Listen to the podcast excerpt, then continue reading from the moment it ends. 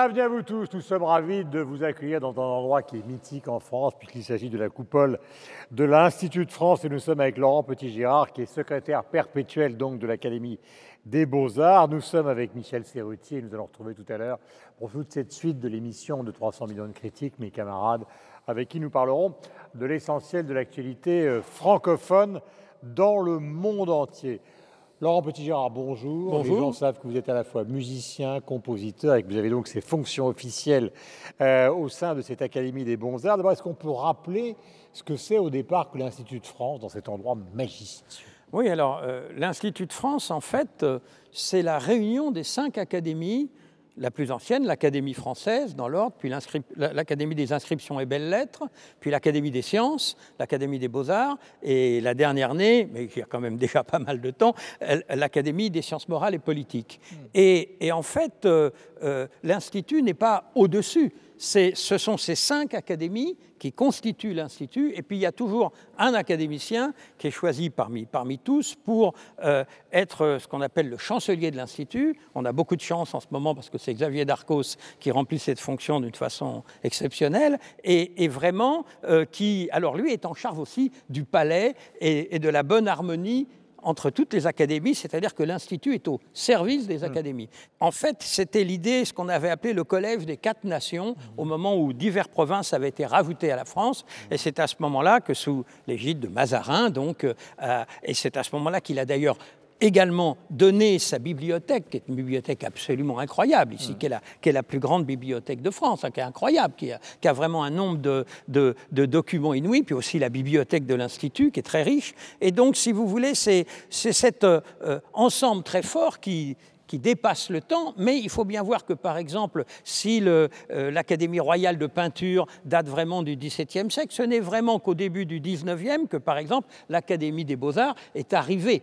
Et, donc c'est pour ça d'ailleurs que cet ordre est très précis d'ancienneté dans l'Institut, qui hmm. commence par la française, qui termine par les sciences morales et politiques. Et, on fait, on fait en même temps, c'est drôle parce que maintenant, avec les siècles, ça veut, apparemment, ça veut peu dire grand-chose, mais il y a quand même une, très forte réalité. Vous savez, quand vous arrivez ici... On s'en rend compte quand on est ici. Hein. Ah oui, on, a, ce sentiment profond du temps qui passe et, de, et du rôle que vous jouez. Mais vous savez, et c'est en ça que c'est amusant, on nous appelle les immortels. Mm. Donc vous savez la célèbre phrase de Cocteau qui disait « Un académicien est immortel jusqu'au jour de sa mort, au moment où il se transforme en fauteuil ». Bon, eh bien, euh, on nous appelle les immortels, mais en fait, il ne faut pas s'y tromper, c'est pour une raison. Vous voyez, moi, je suis arrivé à l'Académie des Beaux-Arts en 1993, en tant que correspondant. Puis après, j'ai été élu membre en 2000. Quand je suis arrivé en 1993, c'était Jacques Toubon qui était ministre de la Culture. Mhm. Maintenant, la délicieuse Rosine Bachelot, qu'on apprécie beaucoup, je dois vous dire, c'est le 13e ministre de la Culture mhm. que je connais depuis que je suis dans l'Académie des Beaux-Arts. Mhm. Donc, quelque part, nous représentons la continuité. Tous, tous mes confrères de toutes les académies. On n'a rien à vendre. On est là pour aider et on, a le temps devant nous. On n'a pas d'élection, on est déjà élu. Alors, Michel Serruti. Oui, ben, puisque je suis extérieur un petit peu à tout ça, en bon helvète que, je suis, évidemment, la question qu'on se pose, qui est peut-être une évidence en France, mais finalement, le travail que vous faites avec euh, ces différentes académies au sein de l'Institut de France, il, est là pour pourquoi? Pour défendre quoi? Pour apporter quoi exactement? Alors, ben, il s'agit évidemment de, perpétuer les choses les plus importantes euh, et de, de servir, évidemment, mais et de défendre, et de défendre les uns pour les, suivant les différentes spécificités des académies, de conseiller l'État, c'est très important, d'encourager euh, la création dans tous les domaines avec euh, un nombre de prix extrêmement important. Nous, nous donnons pour à peu près 25 millions d'euros de prix en tout, mmh. entre toutes les académies, avec l'Institut évidemment, et puis les académies sur le côté. Et il y a vraiment dans chaque académie c'est ça qui est d'ailleurs très intéressant. C'est une fonction qui n'est pas du tout forcément la même par rapport au présent, au futur et à l'avenir, et qui pourtant se conjugue. Prenez l'Académie française, euh, avec évidemment dont le secrétaire perpétuel est Hélène Carrère d'Ancos, euh, et qui, qui est une académie euh, absolument incroyable parce qu'elle est là pour défendre la langue française, euh, avec de temps en temps les évolutions, les, controverses qu'il peut y avoir, mais ça va beaucoup plus loin que ça. C'est la francophonie, c'est une certaine euh, idée de la France dans le, dans le meilleur sens du terme, et puis avec à chaque fois des gens qui sont en pleine activité. On n'est pas retraité. Même à 91 ans, Hélène Carrère d'Encausse vient de sortir un livre sur les Romanov. Et ça, c'est très important. Ensuite, vous allez avoir euh, l'Académie des inscriptions et belles lettres. Alors là, vous allez dire, oui, mais attendez, eux, euh, ça va être euh, l'Antiquité, ça va être même l'égyptologie, l'orientalisme, et puis ça va être le Moyen-Âge. Alors, le Moyen-Âge, le secrétaire perpétuel de, l'Académie des inscriptions et belles lettres, Michel Zing, c'est un des plus grands spécialistes au monde. Et donc, eux, évidemment, ils sont en train de, travailler sur le, passé, mais entre la philologie et, différentes sciences qu'ils maîtrisent, la langue aussi, forcément, toutes ces langues disparues ou, encore pratiquées, et ils ont, finalement une connexion totale avec le présent. Et à côté de ça, vous allez avoir l'Académie des sciences. Alors eux, évidemment, on les regarde comme ça parce qu'à eux seuls, ils sont plus nombreux que tous les autres. Hein. ils sont, crois, 270, tellement qu'ils ont deux secrétaires perpétuels, un pour les divisions des mathématiques fondamentales, physique quantique, etc., qui est Étienne Gis, qui est un, personnage absolument savoureux, que quand il commence à vous parler des trous noirs, vous avez l'impression d'être savant, alors qu'objectivement, on l'est pas. Et l'autre, alors qui va, euh, l'autre qui va être dans la, dans la biologie, vers la médecine, et là c'est Pascal Cossard, qui est même une microbiologiste, et, et c'est des gens, alors c'est, c'est pointu, et voilà deux personnes qui sont, comme tous les autres académiciens des sciences, en pleine activité. Donc c'est tout ça.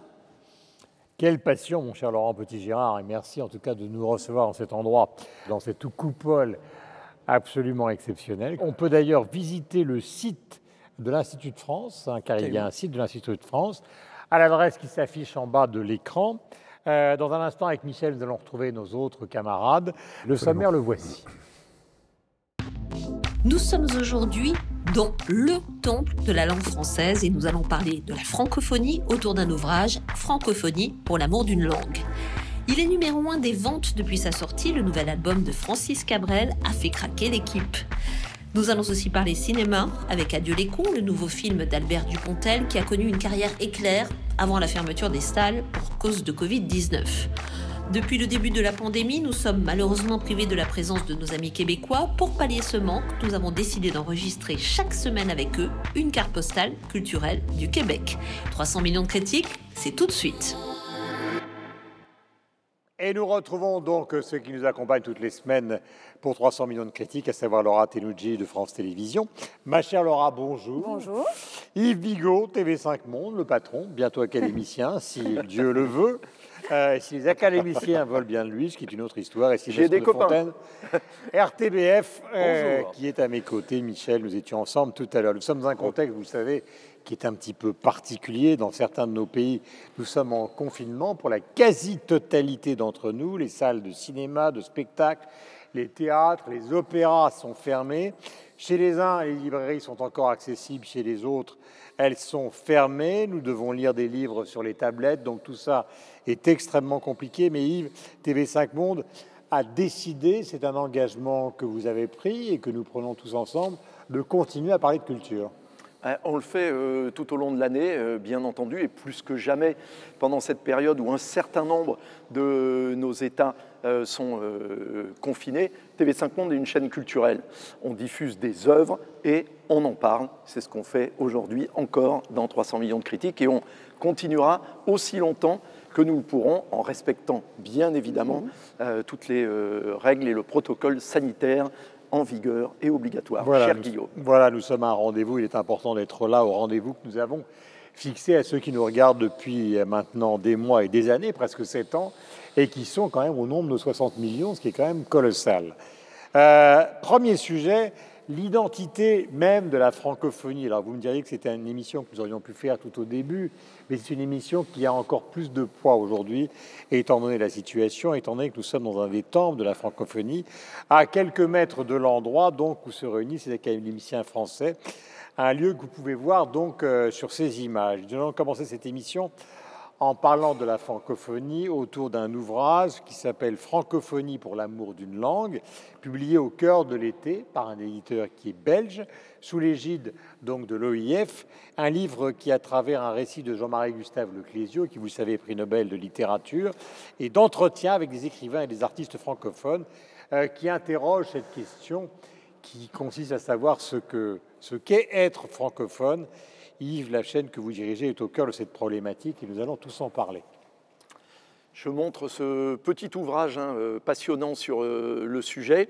Et nous sommes exactement, Guillaume, au bon endroit, ici, à l'Institut national de France, pour en parler, là où sont euh, donc réunies les trois académies, car le président de la République, Emmanuel Macron, peu de temps après avoir été élu, est venu ici même. Il avait un tout petit pupitre. J'étais assis là, où se trouve Michel. Ça en dit long sur mon avenir. et a prononcé son discours fondamental sur la francophonie dans le cadre du multilatéralisme et du plurilinguisme. C'était euh, très important parce que c'était la première fois qu'un président de la République euh, française affirmait la francophonie comme étant partagée mmh réellement avec tous les francophones du monde et justement pas ben, la critique qui est euh, adressée souvent à la francophonie, c'est d'être un bras politique, culturel et économique euh, de la France. Critique adressée notamment par euh, des écrivains africains comme Alain Babakou, Abderman Waberi, hmm. etc. Et c'est en ça que évidemment, ce débat sur la francophonie est, important et que ce, petit livre est intéressant parce que justement, il permet de pouvoir aborder toutes les différentes euh, problématiques qui sont liées à la francophonie, dont je vais simplement dire dans un euh, premier temps euh, ici que bien sûr, elle a des défauts, mais quelle langue n'en a pas. Ces, défauts, ben, bien évidemment, c'est que la France a participé à la traite négrière et au génocide indien, la francophonie étant sur le continent américain, sur le continent africain et d'ailleurs dans euh, les cinq continents. Mais c'est aussi la langue, le français, euh, des droits de l'homme, et euh, c'est aussi celle des Lumières.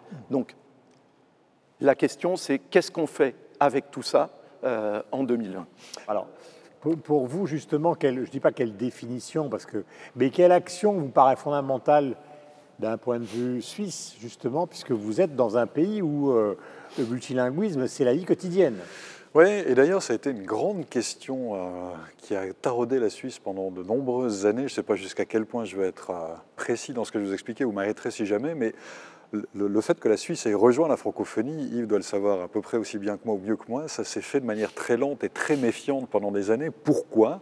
Précisément parce que le français en Suisse est à la fois une langue qui est endogène, qui appartient complètement au pays, mais ce n'est pas la seule. Il y a l'allemand, il y a l'italien, il y a le romanche. Donc c'est un pays, euh, Sylvain peut certainement me comprendre, parce que lui aussi partage ça. Mais ce n'est pas une langue qui a été importée de l'extérieur, c'est une langue qui faisait partie de l'histoire du pays, de l'intérieur, mais qui en même temps est partagée. Canton de Vaud. Ouais du Valais ou Genève et autres. Et donc, quand il a été question dans les années 60 de, s'approcher, de faire partie de la francophonie, ça a levé pas simplement de bouclier de, la part des autorités en Suisse. Pourquoi? Parce qu'elles avaient peur que l'on privilégie une certaine langue vis à -vis de l'extérieur au détriment d'une autre que ce soit éventuellement nocif à la cohésion interne. Il y avait aussi un souci, Yves l'a dit tout à l'heure, c'est-à-dire que tout d'un coup, il y a une prééminence de la France dans la politique intérieure suisse. Il y avait toute la question du séparatisme jurassien, c'est-à-dire que les jurassiens francophones mm. en Suisse voulaient un canton indépendant. De Gaulle avait dit vive le Québec libre, à peu près dans les mêmes années. Donc du coup, on voyait cette francophonie avec euh, la présence de la France comme étant un mm. danger potentiel à la cohésion nationale. Mais finalement, ce n'est pas été le cas. Non, parce que ça s'est fait petit à petit aussi. Ce n'est pas le cas avec ce qui se passe chez nos amis belges, où la bataille entre les francophones. Oui, mais elle est interne. Alors, cette bataille-là, elle existe à l'interne en Suisse, entre les, germanophones et les francophones, c'est-à-dire qu'il y, a, mm. des différences de culture. mais le fait de rattacher la Suisse institutionnellement à la francophonie, ça soulevait ces questions-là, qui, elles, étaient encore différentes, on va dire, des clivages linguistiques qu'il pouvait y avoir à l'intérieur. Finalement, je suis ici la Suisse est partie de TV5, hmm. ça s'est fait. C'est-à-dire que la Suisse s'est rattachée finalement à la francophonie avec bonheur, semble-t-il. Mais c'est quelque chose qui s'est fait très lentement et avec beaucoup de méfiance. Vous voyez qu'il y a quand même une énorme différence entre vous et Sylvestre, c'est que vous, vous êtes spectateur, alors que les fauteuils verts sont les fauteuils des académiciens. Absolument. Donc vous avez l'académicien de Fontaine. C'est la fameuse neutralité suisse. C'est quand même le seul académicien qui a cette coiffure-là, je tiens à le dire. Alors Tintin. Dis-toi. Quelle est la question? Mais mais c'est vrai que la francophonie et le contexte politique en Belgique est quand même relativement différent. Il y avait la méfiance au début, mais ça c'est quand même relativement. Non, non, maintenant c'est une évidence de faire la francophonie. Au début, c'était pas du tout le cas. attention, quoi. Il y a toujours une tension. Ça, tient à, ça tient à l'histoire. C'est-à-dire que euh, le français a longtemps été euh, la langue euh, officielle, et c'était une langue officielle qui était imposée aux Flamands et aux différents dialectes flamands, mais aussi aux différents dialectes wallons. Et ça, on l'oublie un peu, parce qu'on dit souvent c'était une domination des francophones sur les flamands. Non, c'était une domination d'une élite qui parlait français sur la totalité du pays, qui ne parlait pas ce français-là. Donc euh, ça, ça c'est l'histoire et c'est le, début de l'histoire. Ensuite, puisqu'il y avait un cousinage entre les différents dialectes wallons et le français, les, wallons ont fini par parler français, ce qui n'était pas le cas des flamands, puisque ce n'est pas la même racine, ce n'est pas la même, la même langue. Bah, Aujourd'hui, une langue germanique, hein, Exactement. Le, néerlandais. Exactement. Et donc la coexistence sur un même euh, lopin de terre de deux langues qui ont des extractions différentes et des racines différentes. C'est surtout ça qui est compliqué à un moment donné. Et ce qui se passe aujourd'hui, c'est que euh, le, français est vécu euh, autant comme une bénédiction qu'une malédiction pour les, francophones. Je m'explique. culturellement aujourd'hui, les Flamands ont une vraie culture, une vraie culture flamande.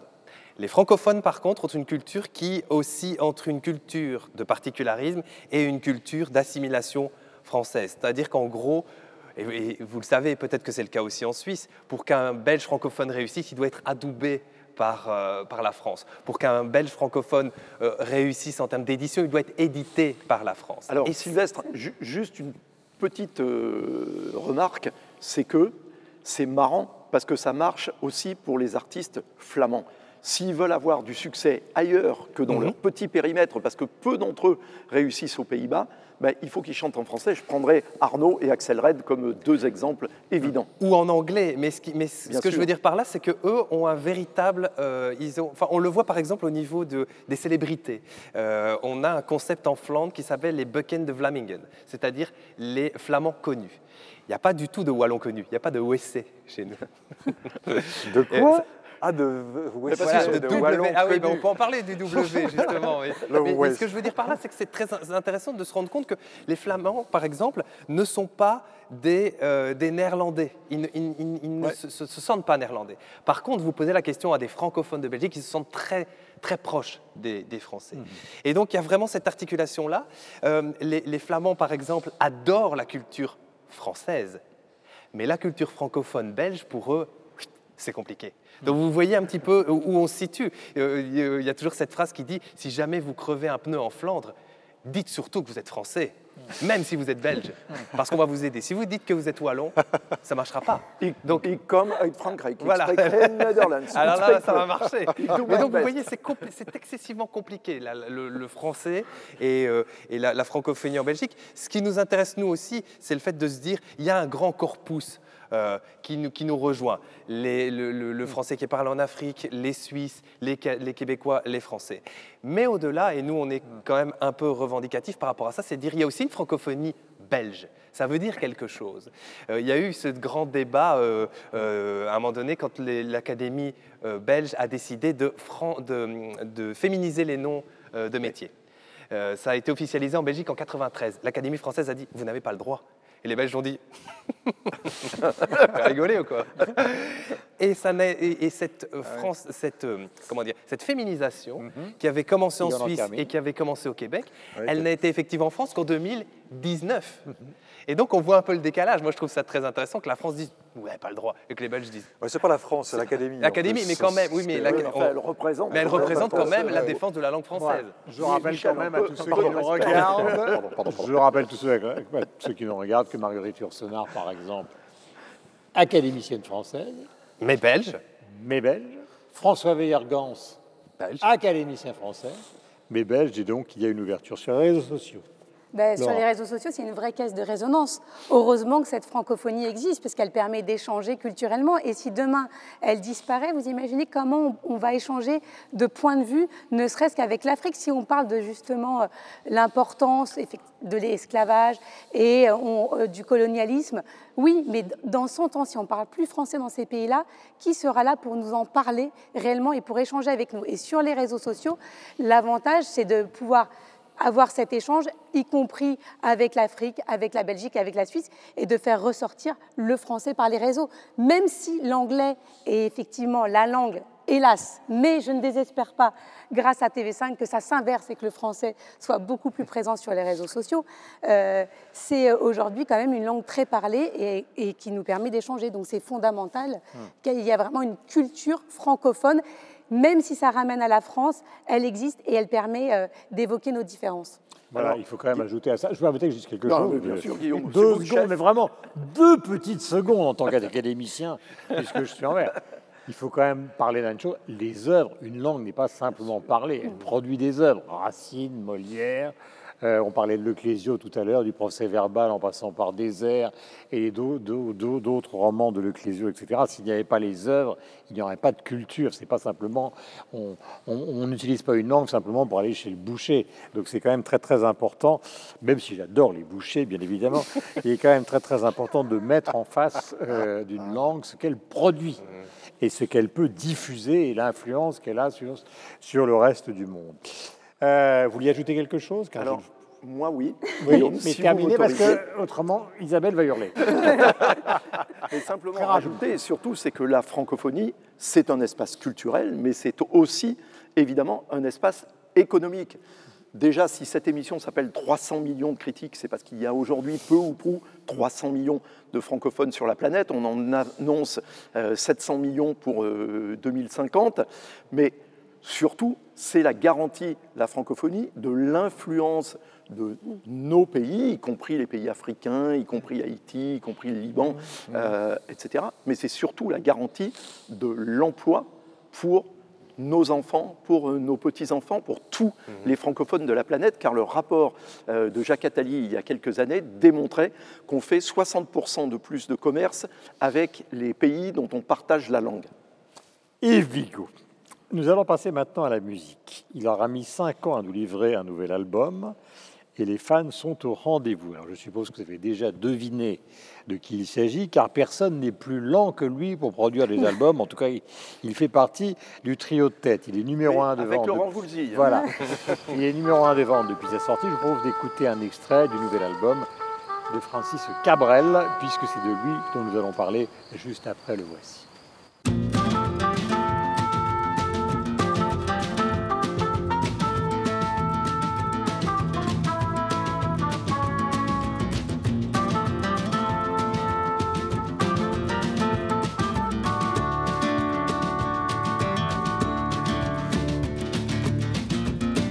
Jamais eu mon âge, t'as travaillé trop dur pour ça. Toutes les heures du jour à l'usine, à l'entrée du village, le soir deux jardins à la fois. Et tout ça pour que tes enfants mangent. Ça je le sais bien, j'étais là. Disque de Francis Cabrel, l'homme qui a rendu célèbre une petite ville qui s'appelle Astafor. Laura, est-ce que ce disque est à la hauteur de vos éventuelles Regardez, je l'ai même en- entre les mains. Moi, j'ai été bercée par Francis Cabrel parce que j'avais une mère qui était fan. Donc, je pense que dès le- la naissance, j'ai j'ai écouté du Cabrel. Donc, forcément, j'ai aimé puisque cet album aurait pu sortir, je pense, il y a 10 ans, 20 ans. On reconnaît exactement les mêmes sonorités. On ne peut pas dire, tiens, il y a une évolution. On retrouve un Francis Cabrel totalement transformé. C'est lui, il est fidèle à lui-même, troubadour. Ça fait du bien, quelque part dans cette période euh, assez euh, sombre, euh, de l'entendre avec sa guitare. Euh, Voilà, donc ça évoque beaucoup de souvenirs quand on a écouté Cabrel avant. Pour les jeunes générations, je pense que tout le monde connaît Francis Cabrel. Et pourtant, il n'est absolument pas présent sur le numérique. Il est très très fort. C'est-à-dire qu'on parle énormément de lui sur les réseaux. Vous imaginez, effectivement, euh, le connaissant, il n'allait pas a créer... moins de followers que moi Ah non, mais c'est pas qu'il en a moins, c'est qu'il n'a pas de compte du tout. Il est nulle Ah. part. Comme quoi, bien, on peut Ça va réussir. beaucoup mieux. On peut réussir sans être Je présent sur les réseaux sociaux. Ouais. Et euh, non, c'est un album très touchant. Moi, j'ai beaucoup aimé la, la chanson qu'il adresse à son père. Il y a aussi une chanson euh, euh, dédiée à Jacques Dutronc. Voilà, c'est du Cabrel. On peut pas, vous n'allez pas être surpris euh, à l'écoute de ce nouvel album en disant tiens, il y, a un- il y a un changement, il y a quelque chose de très différent. Non, c'est du Cabrel et ça fait du bien. Voilà, avec cette influence qui est toujours la même, qui est celle d'une musique, j'allais dire, à l'américaine, un peu comme Gigi Kell, et en même temps, vous l'avez employé le bon mot, ce côté troubadour du sud-ouest de la France, Petite Marie, etc., etc. Je ne vais pas vous la chanter, car autrement, il va pleuvoir, même à l'intérieur de la coupole euh, de l'Institut. Yves, c'est le moment de donner les paroles définitives, mais alors des paroles qui contentent Isabelle Siri, notre bien-aimée productrice, c'est-à-dire qui vont droit au but. Ce Cabrel, pourquoi a-t-il cet impact? Alors d'abord, Francis Cabrel n'a jamais fait un mauvais disque. C'est la première chose. Ensuite, pourquoi euh, il va droit au cœur? Je pense que Laura l'a dit, c'est euh, son authenticité déjà, la qualité de ce qu'il fait. Vous l'avez également euh, très bien dit, Guillaume, c'est un singer-songwriter à la française. D'ailleurs, il adapte Sweet Baby James de James Taylor, comme il avait euh, par le passé adapté Jackson Brown ou euh, un album entier euh, consacré à, à Bob Dylan. Une petite évolution, pas une révolution, Laura, vous avez raison, mais une évolution euh, malgré tout sur euh, ce disque, avec, alors il y a toujours un shuffle euh, à la J.J. Cale, hein, c'est la chanson pour Jacques notamment, mais apparaissent des chœurs féminins un peu inspirés du gospel. Ça, c'est la première fois euh, sur un de ces albums. Et puis, pour la première fois aussi, un morceau brésilien, donc Te ressembler, la chanson euh, qu'il dédie à son père, qui est euh, une samba lente. Donc samba lente, ça s'appelle bossa nova, mais c'est un peu un tempo qui est, voilà, qui est entre les deux. Et puis, comme toujours, aussi, la production est remarquable, les musiciens sont euh, remarquables, tout est extrêmement soigné, extrêmement euh, euh, musical, les paroles ont du sens. Freddy Coella, hein, qui a été guitariste de Willie DeVille et de Bob Dylan, est le guitariste aujourd'hui de Francis Cabrel.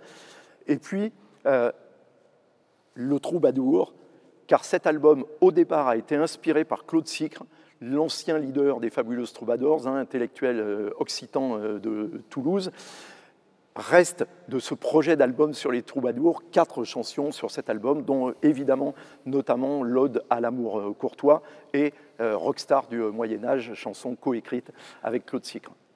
Mon cher Sylvestre, Dehors, ce qu'il y a bien avec averse- Sylvestre, c'est quelle que soit la période de l'année, chemisette. C'est-à-dire que vous avez le Sylvestre de- du plein été, 45 degrés, chemisette. Le Sylvestre de l'hiver, chemisette. Le Sylvestre sans Covid, chemisette. Avec Covid, chemisette. On l'a pas vu encore. Mais non, mais quand je vous vois, je me dis, vous n'avez pas trop chaud, vous, par contre Comment? Vous n'avez pas trop chaud moi, Alors, je- le je- sujet au départ, c'est Francis Cabrel. Ah, mais à Francis Cabrel, Nous avons le justement. droit de nous détendre un Vous petit parliez peu. de pluie tout à l'heure, c'est dehors une averse crépite sur les pavés gris de la course. Ce sont les premières lignes du premier morceau et ça résume tout. C'est Francis Cabrel. C'est, il, a, il a des phrases comme ça, c'est d'une simplicité mais déconcertante. À mon avis, il faut des heures et des heures et des heures et des heures de travail ça pour arriver à sonne. Et Ça c'est, sonne, ouais, Ah magnifique.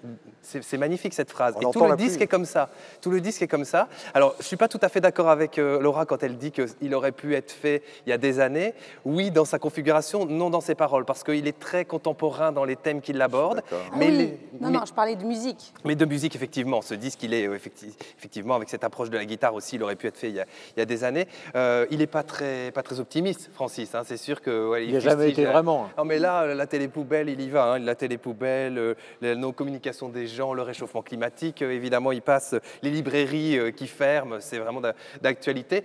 Euh, mais il le dit avec d'une manière tellement, euh, tellement simple, tellement, tellement belle. Il pourrait, c'est la fameuse phrase qui dit, il pourrait chanter l'annuaire téléphonique, euh, Francis Cabrel. tellement il le dit de manière euh, euh, tel- tellement. euh, euh, Enraciné. oui, enraciné, Et authentique, poétique. et, et- et Sauf que être- justement, c'est pas l'annuaire téléphonique. Mais justement, et donc ça, ça prend. C'est un très bon tout- parolier. tout pro- il oui, il n'est jamais crédité de ça. C'est un excellent auteur. Oui, Je suis Et puis il y, a ça- il y a la guitare.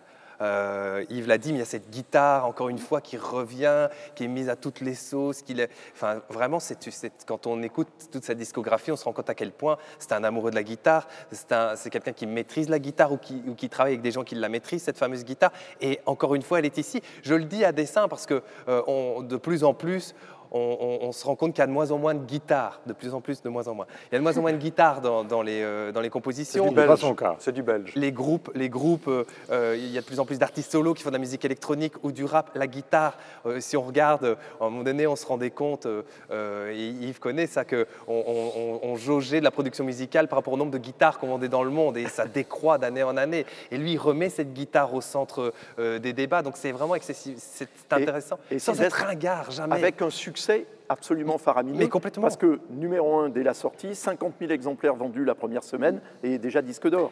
Donc on voit que ça manque aussi.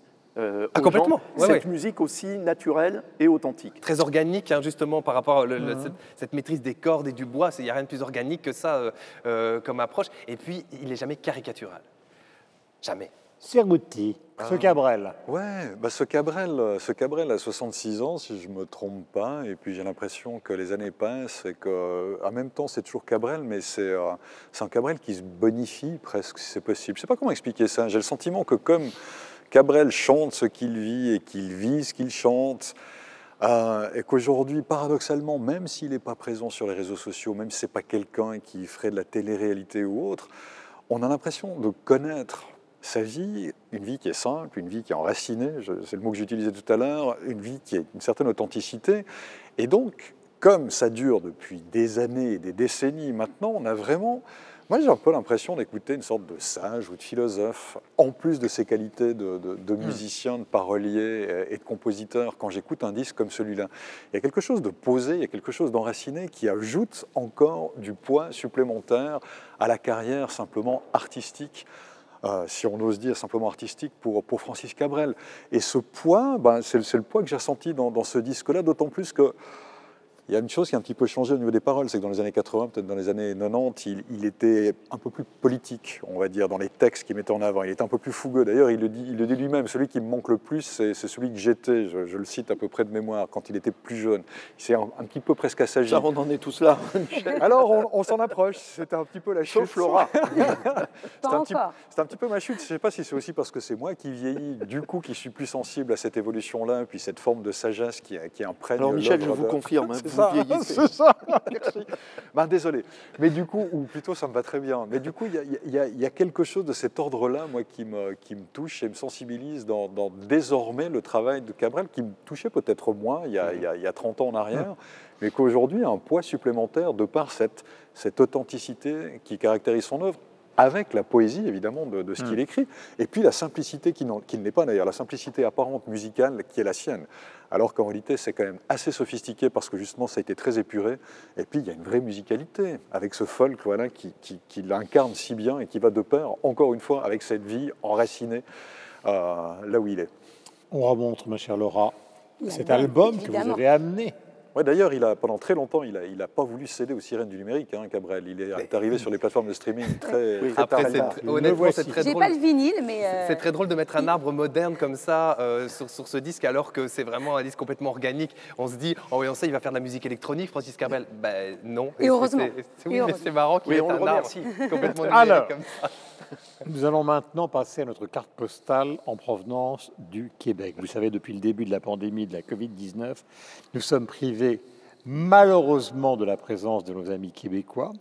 Pour pallier ce manque, nous avons décidé d'enregistrer chaque semaine avec eux une carte postale culturelle, donc en provenance de la belle province. Cette semaine, elle nous est envoyée par Myriam Fémiou et c'est Yves qui l'a réceptionnée pour nous. Eh bien oui, Guillaume, nous sommes en relation avec euh, Radio-Canada à Montréal et avec Myriam Fémiou. Bonjour euh, Myriam. Bonjour Yves. Comment ça va euh, à Montréal? Vous avez vécu le gala de la disque, je crois, il y a quelques jours. Ben oui, tout à fait. Le Gala de la disque, euh, qui est la grande fête euh, annuelle de la musique, qu'on a vécu, euh, ma foi, dans un état de, disette, si je peux dire ainsi, parce qu'avec les mesures de distanciation, bon, disons qu'on peut enlever le, le mot gala pour plutôt opter pour remise de prix, ce qui était davantage le cas le 1er novembre dernier, toujours animé par Louis-José Houd, euh, qui est l'animateur depuis une quinzaine d'années. Donc, on a célébré, euh, malgré tout, euh, hum, le foisonnement quand même musical, hein, parce que ça a été une année difficile pour les artistes musicaux chez nous, mais comme partout ailleurs. Mais voilà, plusieurs albums étaient déjà sortis en 2019, début 2020, et on a célébré la musique et on a réalisé à l'écoute de ce gala de la diversité et de la richesse musicale, Euh, le folk québécois encore très présent, je pense euh, aux Cowboys fringants notamment,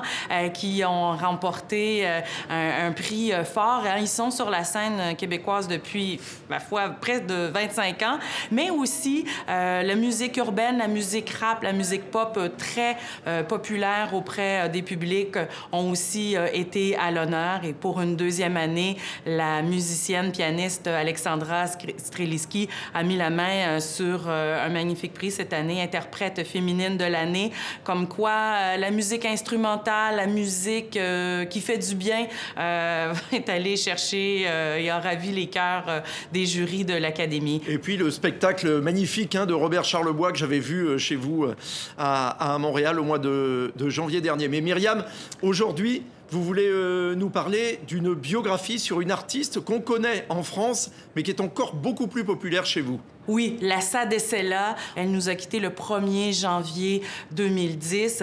Et le biographe de cette, euh, de, de- de cette biographie intitulée Envoûtante Lassa est un éminent journaliste euh, pour le magazine Rolling Stone. Il a signé les biographies de Bruce Springsteen, de Bob Dylan euh, notamment.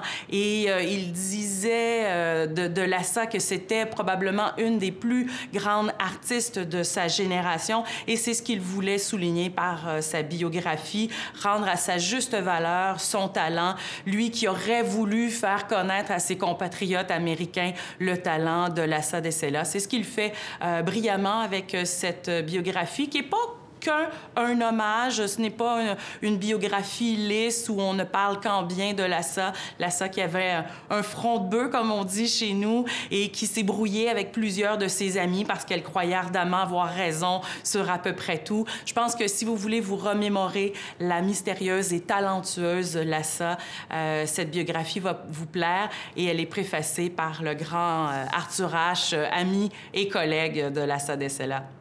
Merci beaucoup Myriam, à la semaine prochaine. Nous allons maintenant parler cinéma avec Adieu les cons, le nouveau film d'Albert Dupontel qui a connu une carrière éclair avant la fermeture des salles donc pour cause de Covid-19. Il reprendra, nous l'espérons, son exploitation dans quelques semaines. Mais comme l'équipe l'a vu, elle va partager ses impressions avec vous juste après cette euh, bande-annonce avec Dupontel.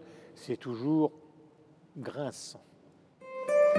Il n'existe aucune trace de votre accouchement. Puis retrouver un enfant abandonné sous X depuis 30 ans, c'est très difficile. À ce point Oui, ça c'est normal. hein. Donner, c'est donner. Reprendre, c'est voler. Je m'excuse, mais je trouve ça trop injuste. Quoi, on peut rien faire alors? Ça peut prendre du temps. Oui, c'est-à-dire j'ai un souci de santé. Si vous êtes pressé, on s'en sort plus. Excusez ma grossièreté. Adieu les cons.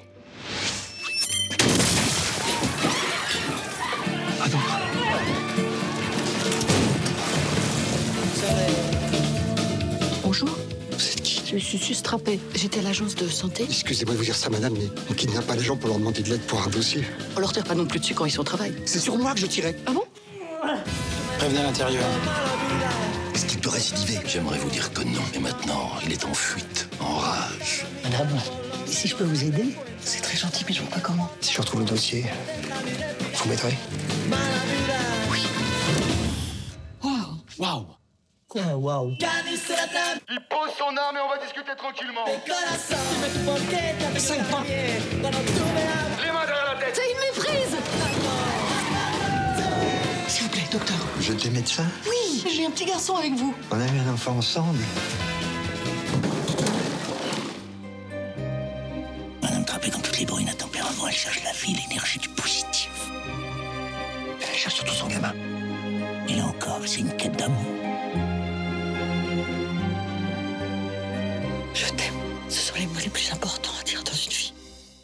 Commençons par vous, Laura. On fait un petit pitch du film quand même. Ben, exactement. Hein, Virginie Fira campe une coiffeuse euh, sustra- sustrappée qui est euh, condamnée parce qu'elle a euh, pris trop de lac dans la figure lors de ses manipulations. Et donc elle va voir un médecin. Le film commence comme ça et on lui dit qu'elle est condamnée. Elle recherche un fils parce qu'elle a accouché à 14 ans et l'enfant est parti dans une famille adoptive.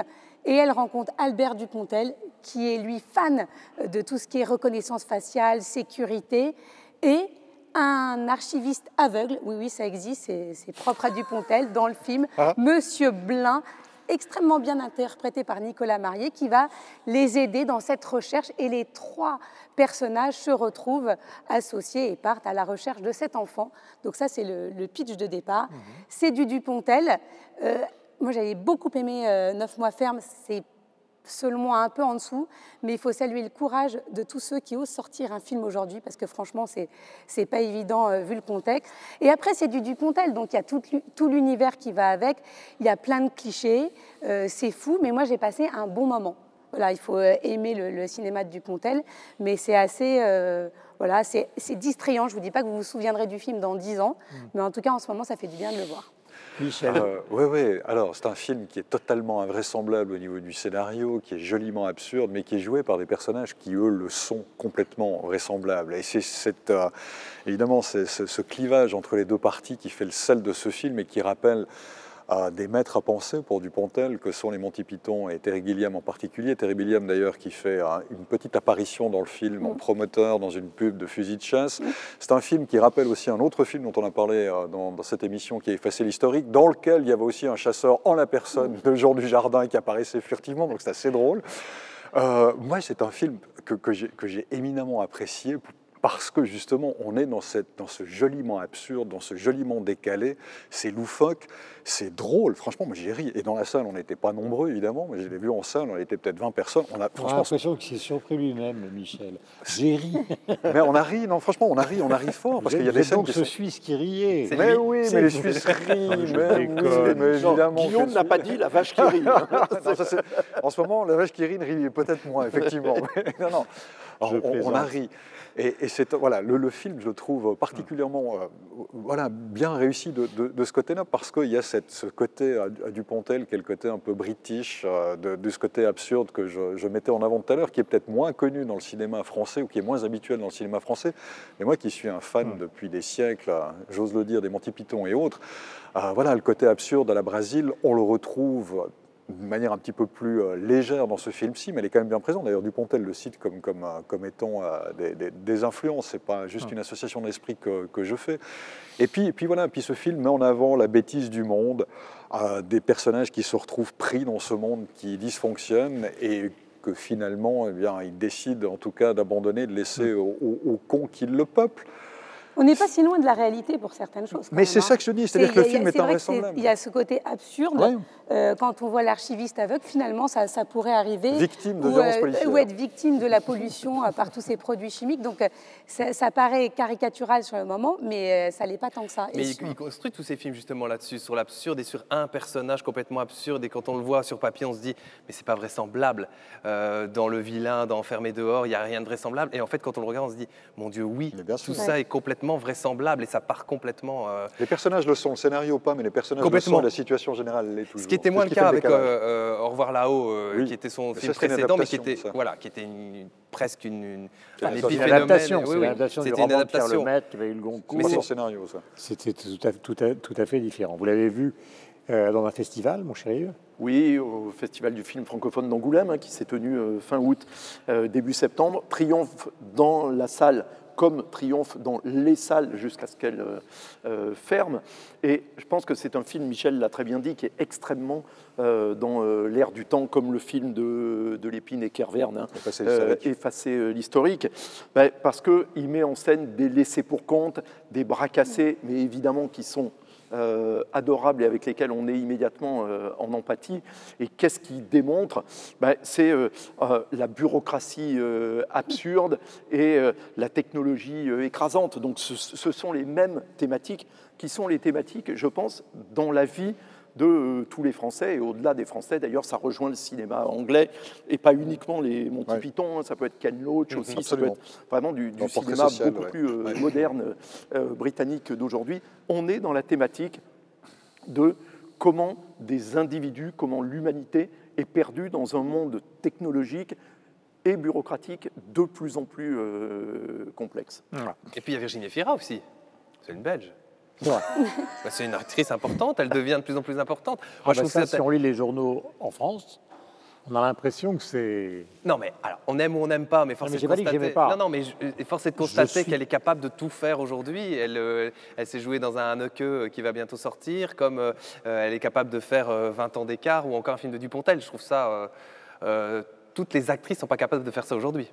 Non, puis franchement, elle tient. Elle, voilà, mais tous les, les trois acteurs principaux du film, dont Eugénie Efira, dont Dupontel, dont euh, j'ai malheureusement oublié le nom, euh, Nicolas Marié. ils sont épatants. Il y a Jackie Berroyer aussi qui apparaît là-dedans. En, en gynécologue, euh, qui a Willy complètement perdu le- Enfin, oui, exactement, ouais, aussi. Enfin, franchement, il y a une brochette d'acteurs qui, qui fonctionne extrêmement bien. Non, c'est un film qui est, ouais, qui est très réussi. Et si vous avez l'occasion de le voir, allez le voir. Quoi. Vraiment, c'est. euh, Et c'est du Dupontel typique. C'est-à-dire c'est ce mélange de sentimentalisme un peu euh, naïf et en même temps avec euh, une noirceur euh, complètement grinçante et ironique. Alors, réseaux sociaux, bah, vous l'avez dit, Mais grand dit. succès. Grand succès. Après, les critiques sont mitigées, mais il y a les fans de Dupontel. Et donc, on espère qu'il va avoir une deuxième vie sur les plateformes parce que c'est dommage de s'arrêter là. Il est temps de nous recommander vos comptes à suivre sur les réseaux sociaux pour vous. Euh, ma chère Laura, nous allons commencer par vous. Eh Bien justement, j'ai décidé de soutenir les librairies euh, françaises. La librairie 1000 pages qui déjà était très active pendant le confinement. Oui, parce que c'est pas parce que les librairies sont fermées qu'on ne peut pas commander des livres chez eux. Donc plutôt que d'aller les commander sur des plateformes euh, où effectivement c'est peut-être plus pratique, mais c'est important et on peut soutenir nos libraires en commandant les livres directement à votre libraire préféré qui peut euh, vous conseiller par téléphone. Beaucoup de librairies ont mis ça en place, dont cette librairie, la librairie 1000 pages, qui a organisé des click and collect et qui poste tous les jours des recommandations. Donc voilà, Cliquez faites et vie. payez. Voilà. Et, Cliquez et retirez. Mais même, même le gouvernement a employé ce mot de click and collect, donc c'est pour ça que je Ouais, me permets de le reprendre. Bon. Mais là, faites vivre nos librairies, c'est- c'est fondamental. Et c'est extrêmement important dans la situation que nous vivons euh, en ce moment. Yves.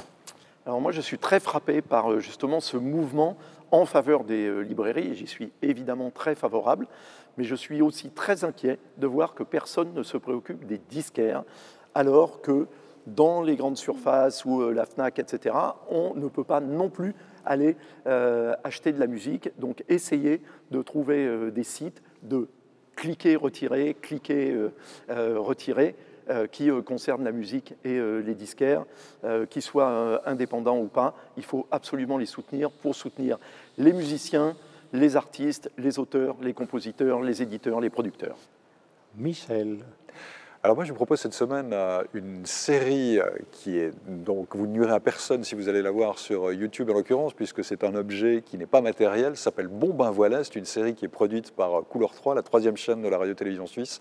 Puisqu'on parlait d'absurde avec Dupontel, on est parfaitement dans ce registre-là avec ces petites séries web qui, j'espère, vous feront sourire, voire rire. Le site que vous avez choisi, mon cher Sylvestre. Le site du théâtre Le Vaudeville euh, à Bruxelles qui Oui. organise euh, tous les mardis les matins phi, les matins euh, philosophiques. Et euh, ils ne peuvent plus le faire euh, évidemment pour l'instant en présentiel, comme on dit aujourd'hui en Belgique. dans les galeries de la Reine. Exactement. Donc ils peuvent le faire aujourd'hui à distance. Quelques exemples, la théorie du complot ou l'influence du numérique sur le corps et sur l'esprit. C'est gratuit et c'est en ligne. Voilà, et moi j'ai choisi le site de Maurice Nadeau, éditeur, à propos de ce livre de Patrice Trigano, qui est un marchand de tableaux, mais qui écrit des livres, et qui vient de consacrer un livre entièrement à René Crevel, donc poète surréaliste. C'est absolument formidable. Pour quelle raison? Parce que vous revivez dans la gaieté toute cette période absolument extraordinaire où naissent Sarah, Breton, euh, Aragon, des personnages comme Nancy Cunard, qui est une femme qui vivait à la fois avec Crevel, avec un pianiste américain, et puis qui finalement était avec Aragon. Et on se dit, quand on a lu ça, c'est pour ça que je, je vous le recommande, on se dit, quand on a lu ça, mais est-ce qu'il existe un équivalent aujourd'hui de tous ces gens? C'est-à-dire euh, cette bande, pour employer ce nom, où les gens parfois se détestaient, mais ils sont tous devenus les plus grands écrivains français euh, de cette période. Donc il faut vraiment lire cet amour égorgé. Ce qui nous rapproche, et j'en termine avec la situation d'aujourd'hui, c'est aussi la tuberculose. C'est-à-dire que, euh, comme ça a été le cas, par exemple, avec la montagne magique, eh bien, Crevel sortait du bœuf sur le toit, puis d'un coup, il crache des poumons, il part à Davos. Donc, ce fêtard absolu, cet écrivain magnifique, est attaqué par la tuberculose, il va, revient en croyant qu'il est guéri, refait la fête, repart tuberculose. C'est vraiment un livre euh, passionnant qui va vous faire revivre toute cette époque qui est un peu une époque euh, dingo et qui nous manque. hein. C'est le moins qu'on puisse dire actuellement. Le moins qu'on puisse dire, c'est que euh, ce que nous vivons n'est pas forcément d'une grande gaieté. Nous allons terminer, puisque nous sommes ici avec ces deux dernières questions, comme nous sommes à l'Institut de France, sous la coupole, à quelques pas donc euh, de la salle où les académiciens décident des mots qui entrent dans le dictionnaire, dans le dictionnaire. Quel est le mot ou l'expression utilisée depuis le début de la crise de la Covid-19 qui vous a le plus marqué? Sylvestre. Alors c'est un concept belge, euh, je pense que les Français ont essayé de l'employer mais ça a été vite abandonné, c'est bulle et bulle sociale.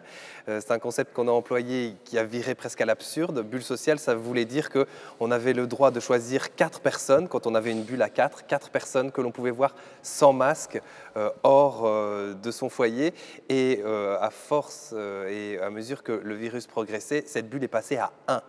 Et donc, à un moment donné, on avait le droit de voir une seule personne en plus de son foyer. Euh, et aujourd'hui, ce concept de bulle a été un, peu, euh, a été un petit peu supprimé.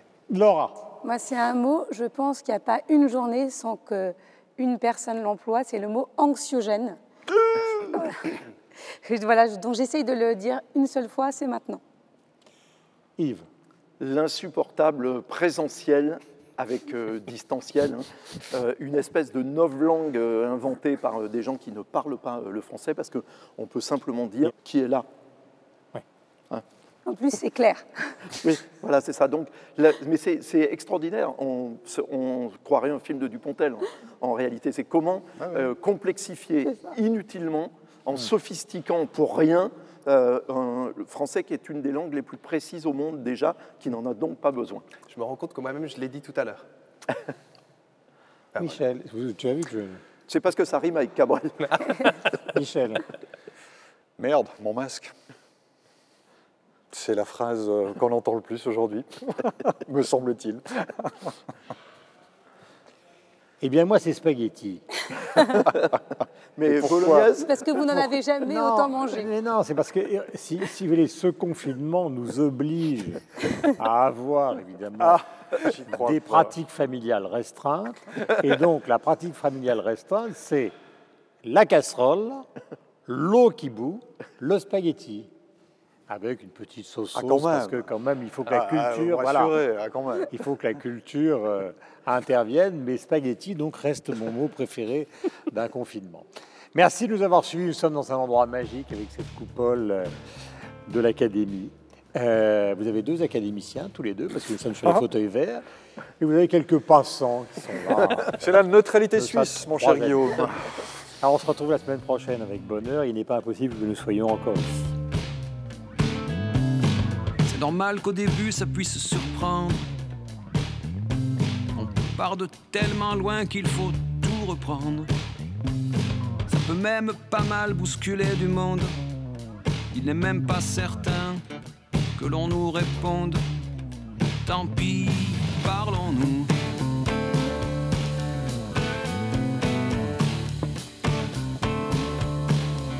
Parlons-nous rien qu'un mot ça va, c'est la forme. Un sourire à moitié, c'est déjà